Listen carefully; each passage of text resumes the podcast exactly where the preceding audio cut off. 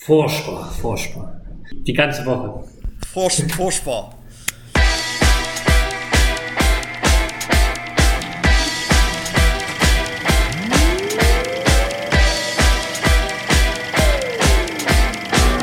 Was geht? Der Linksnet Podcast.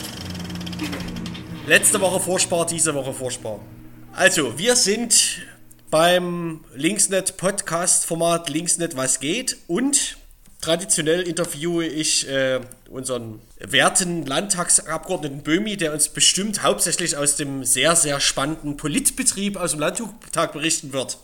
Hallo Böhmi. Aus dem Landtuch berichte ich euch, genau.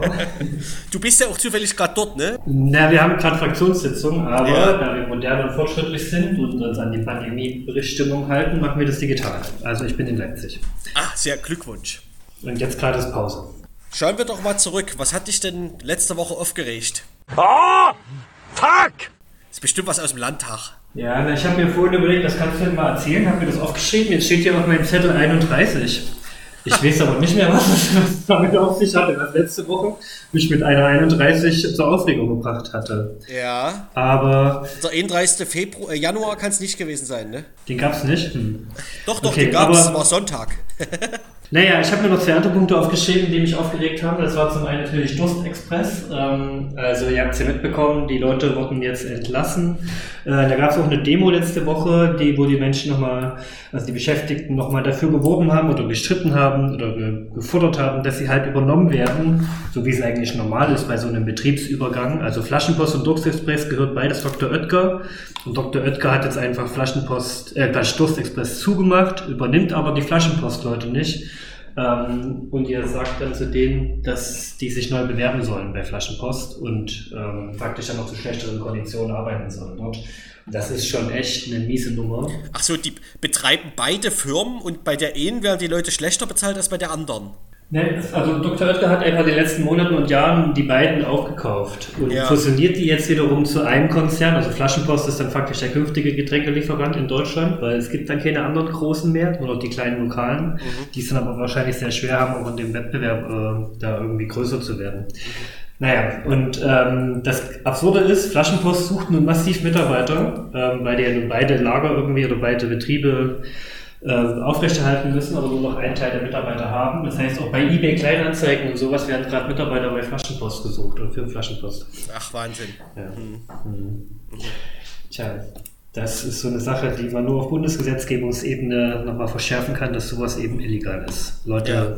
also Betrieb aufzukaufen, Leute entlassen und dann sollen die sich neu bewerben. Das ist einfach ekelhaft. Ja. Mhm. Und, äh, und was bezahlen die? Weißt du das? Die bezahlen die so knapp über Mindestlohn oder Mindestlohn oder sowas? Ja, genau. Also es gab wohl jetzt schon auch noch eine Lohnerhöhung. Ähm, es gibt eine ganz gute Reportage äh, in, der, in der ARD oder bei Tagesschau zu dem ganzen Lebensmittel-Express-Service, also von Fodura über Lieferheld eben auch äh, dann Flaschenpost. Da sieht man mal, dass selbst die Stundenlöhne, die dann jetzt angegeben sind, nicht immer ganz hinhauen weil du auch in Konkurrenz mit den anderen äh, Mitarbeiterinnen bist, also um Aufträge überhaupt zu erhalten, also Lieferaufträge und sowas. Das ist ein bisschen kompliziert. Schaut euch das einfach mal an, könnt ihr googeln. Ja, wir, ver wir verlinken es vielleicht einfach unter dem Podcast, ja? Ja, dann gucke ich das mal, genau, dass ich euch einen Link gebe.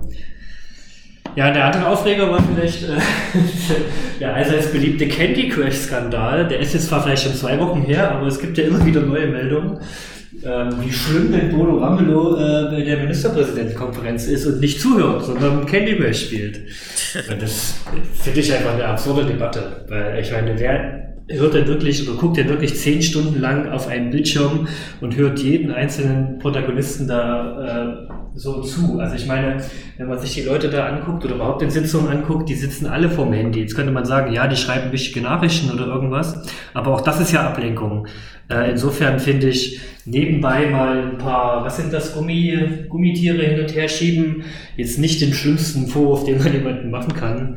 Ähm, genau, und finde es völlig absurd. Ja, klar, der, äh, der, das, was, das, was, die, was, was der politische Gegner daraus macht, ist natürlich absurd. Aber ist es ist, ist auch nicht besonders geschickt, als Bodo Ramelow da auf dieser komischen Plattform, äh, wie hieß die wiederum?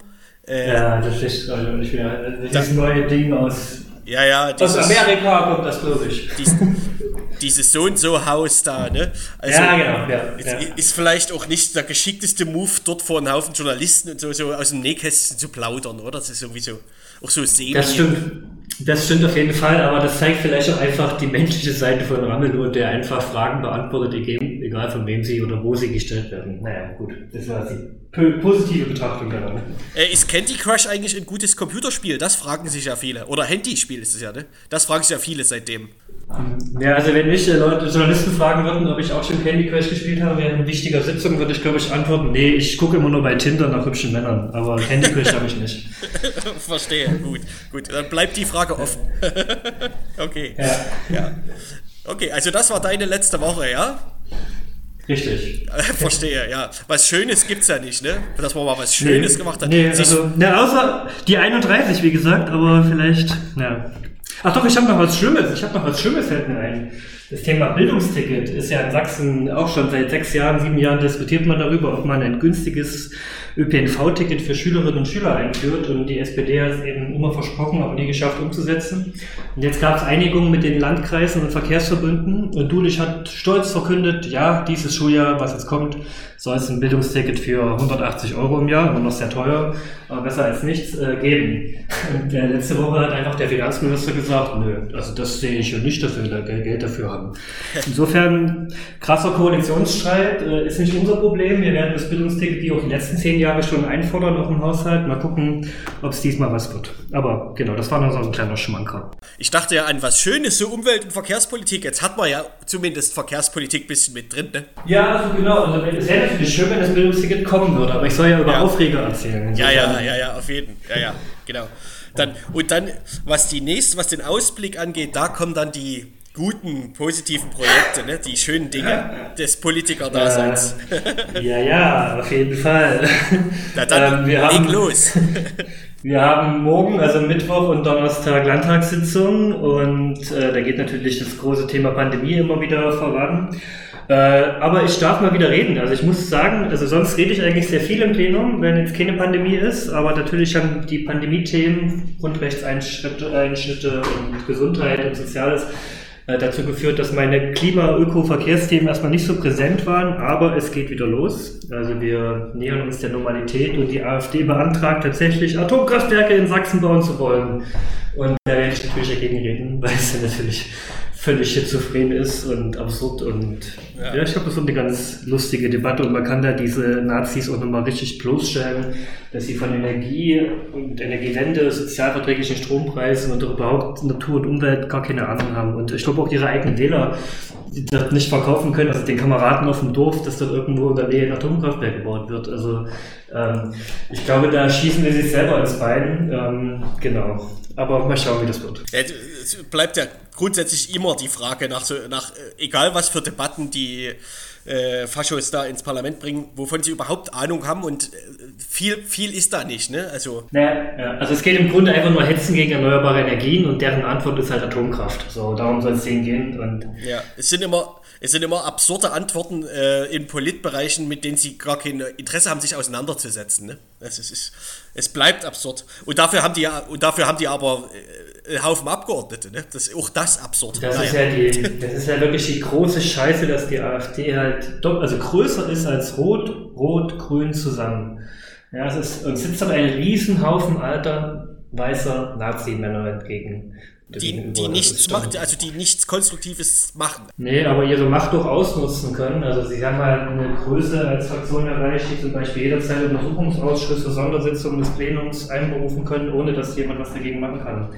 So, und die haben natürlich auch entsprechend viele Mitglieder in den Ausschüssen sitzen und da machen sie zwar nichts, aber sie haben halt einfach durch diese Anzahl an Leuten ähm, viel mehr Möglichkeiten zu arbeiten, sage ich mal so. Ja. Also auch kleine Anfragen zu stellen und sowas. Und das, ähm, ja, also unser Job ist gerade anstrengender geworden, sage ich mal so, auch als, als kleinere Fraktion. Ja. Hast du noch was für nächste Woche? Ja, die Woche, na, die Woche werde ich das Klimaschutzgesetz von uns noch vorstellen. Wir haben also ein eigenes Klimaschutzgesetz als Linke geschrieben, was Sachsen ähm, verabschieden soll, weil viele Länder haben das schon in Deutschland, nur Sachsen hat kein eigenes Klimaschutzgesetz und da geht es bei uns speziell auf dem Fokus, dass das Ganze auch sozialgerecht umgestaltet, äh, ausgestaltet werden soll, dass also jetzt Armut nicht im Land verstärkt wird, nur weil Klimaschutzmaßnahmen greifen. Maßnahmen greifen. Aber da lasst euch überraschen, das kriegt ihr vielleicht auch in anderen Kanälen nochmal mit. Äh, und ansonsten sind Haushaltsverhandlungen, aber das dauert auch noch alles ein bisschen. Ja.